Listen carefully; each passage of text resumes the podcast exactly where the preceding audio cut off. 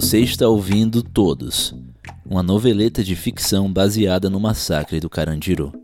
Escrita por Danilo Heitor, narrada por Ariel Aires. Uma produção, o Anarrest.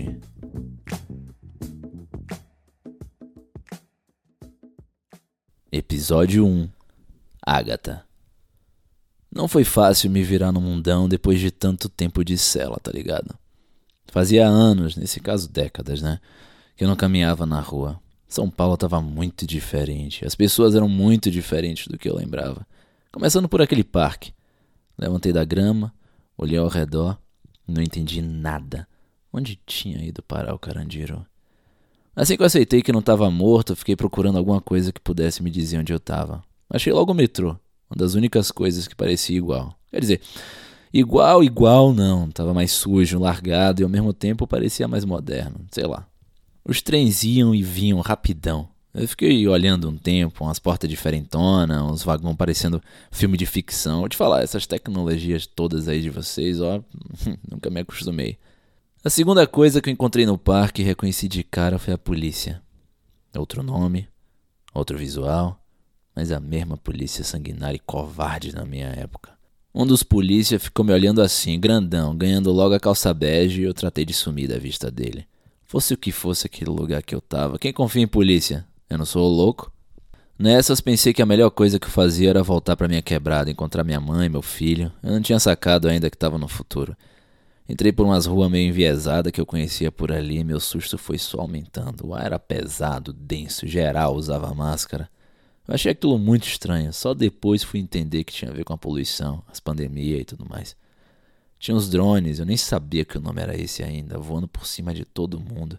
Umas três vezes mais gente que eu estava acostumado e uma ordem para andar na rua que eu demorei para sacar. Só podia ir para um lado em cada calçada, tipo carro, e eu fui xingado várias vezes por andar na contramão. Depois que entendi, segui o fluxo para não chamar atenção, já que tinha viatura para todo canto. Demorei para conseguir sair dali.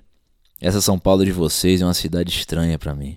Quase não tem mais casa, tudo é prédio, tudo é entrada eletrônica, até padaria. Fora os vigias armados nas guaritas.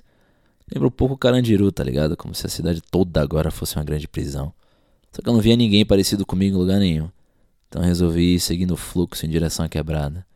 Fui andando, na miúda, até o fundão da zona norte onde eu tinha crescido. Conforme eu me afastava do centro, ia surgindo igreja evangélica, uma atrás da outra, de tudo que é tipo, muito mais que antes. Mas uma coisa não tinha mudado. Era picho pra tudo que é lá, umas letras doidas que eu nunca tinha visto. Fazia um calor desgraçado, muito pior do que eu lembrava de fazer na minha época. Depois de muito prédio, picho, pregação e polícia, cheguei no extremo norte, suando que nem porco. E ó, como se eu tivesse mudado de cidade ou de país. Pra cima do Tucuruvi, São Paulo parece uma zona de guerra, tipo aquelas de filme mesmo. Você já foi lá? Claro que já, né? Sendo quem você é. Te falar. As paredes tudo esburacadas, com marca de tiro para todo lado. Deixaram de cara. Não que não fosse tudo arrebentado antes, mas agora o bagulho parecia o Iraque, o Afeganistão, esses lugares aí, cheio de guerra. O bairro da minha infância, aliás, nem existe mais, virou um acampamento de gente pobre que usa o que sobrou em pé de abrigo. Ninguém de máscara, geral respirando aquele ar podre, ainda mais pesado que no centro. Claro que um tipo que nem eu aparecendo do nada ia chamar atenção, né? Tentei não olhar muito para ninguém, andar duro como se eu fosse dali, mas uma mulher de uns vinte e poucos anos chegou logo junto, querendo saber quem eu era. Ela tava carregando um negócio estranho, eletrônico, parecia sucata e tinha um olhar penetrante, impossível não olhar de volta. Me lembrava alguém, mas naquela altura ainda não sabia quem. Ela chegou perto de mim e deu um oi, meio desconfiada. Eu respondi do mesmo jeito, sem fazer ideia de que aquela mulher ia mudar minha vida. O nome dela era bonito, forte, Agatha. E ela era cheia das perguntas. Logo pra mim, que não gosto de falar, sabonetei o máximo que deu, respondi quase nada do que ela perguntou, até que ela quis saber se eu tava com fome. Eu não tinha comido nada desde o parque, então disse que sim. E ela me levou pelo meio das ruínas ali, até uma passagem estreita, com vários manos meio guardando o lugar. Do outro lado tinha um monte de gente, abrigada numa daquelas marquises gigantes que vocês construíram, a N1. Eu logo vi que o povo ali passava fome, e calor, e frio. Muito mais do que na minha época. Só depois fui saber que escola, posto de saúde, tudo isso agora era pago. Galera ali não tem nada, vive basicamente no lixo, gente descartável, excesso de população, tá ligado? Nem ação social das igrejas, distribuição de rango, roupa, essas coisas rola, nada. Não que a gente já não vivesse mal antes, mas aquela visão foi forte até para um sobrevivente do Carandiru. Aliás, aquela cena me fez pensar no doutor, nos remédios doidos que ele sabia fazer, no cuidado que ele tinha com a gente na cadeia. Certeza que ele ia querer ajudar aquela gente toda.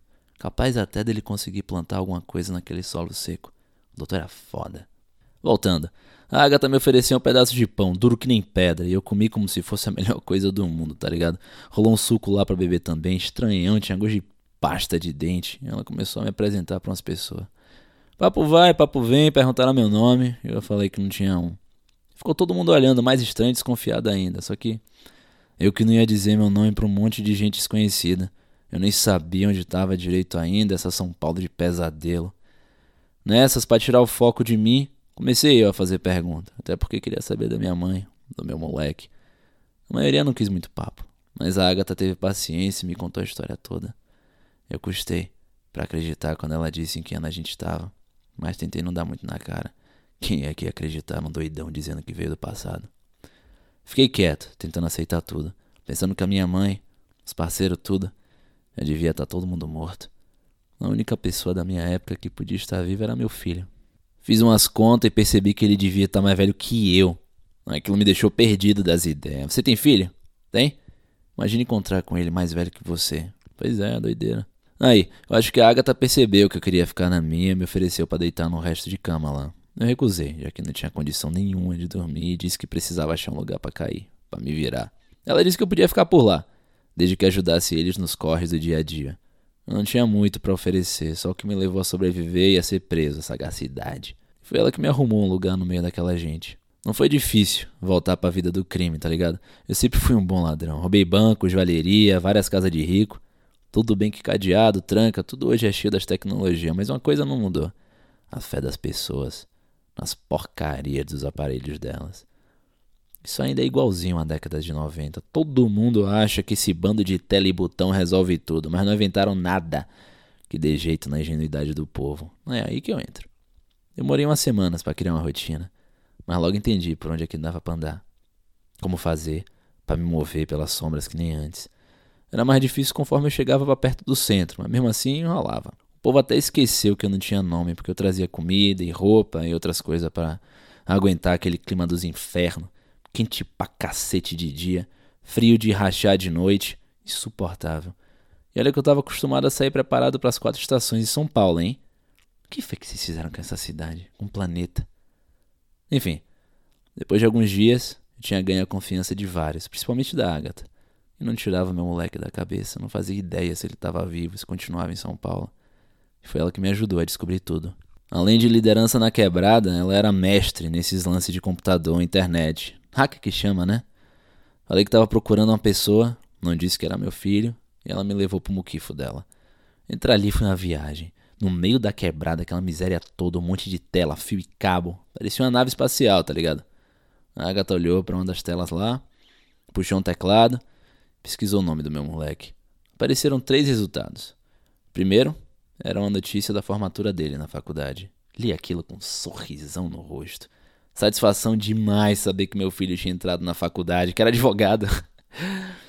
A segunda notícia era de um prêmio lá que ele tinha ganho. E me deixou mais feliz ainda. Mas.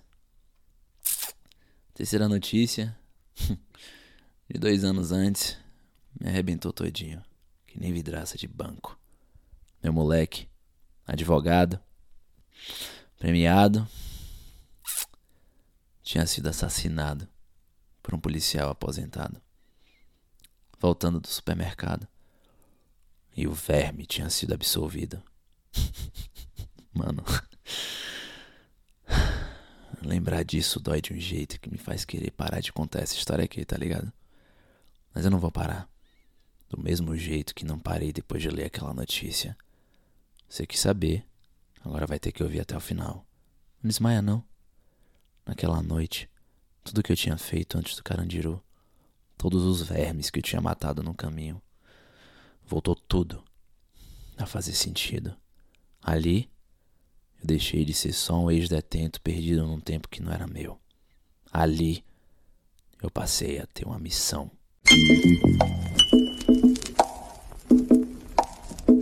Todos é um podcast independente e sem patrocínio. Se você gostou do conteúdo, considere fazer uma doação via Pix para profdanilogel.gmail.com. Toda a verba arrecadada será revertida para a Rede de Proteção e Resistência contra o Genocídio, articulação que combate a violência policial e estatal nas quebradas da Grande São Paulo. Você encontra mais sobre a rede em www.redecontraogenocidio.com ou nas redes sociais. O Anarrest é um coletivo de produção de conteúdo abaixo e à esquerda. Siga nas redes, arroba o.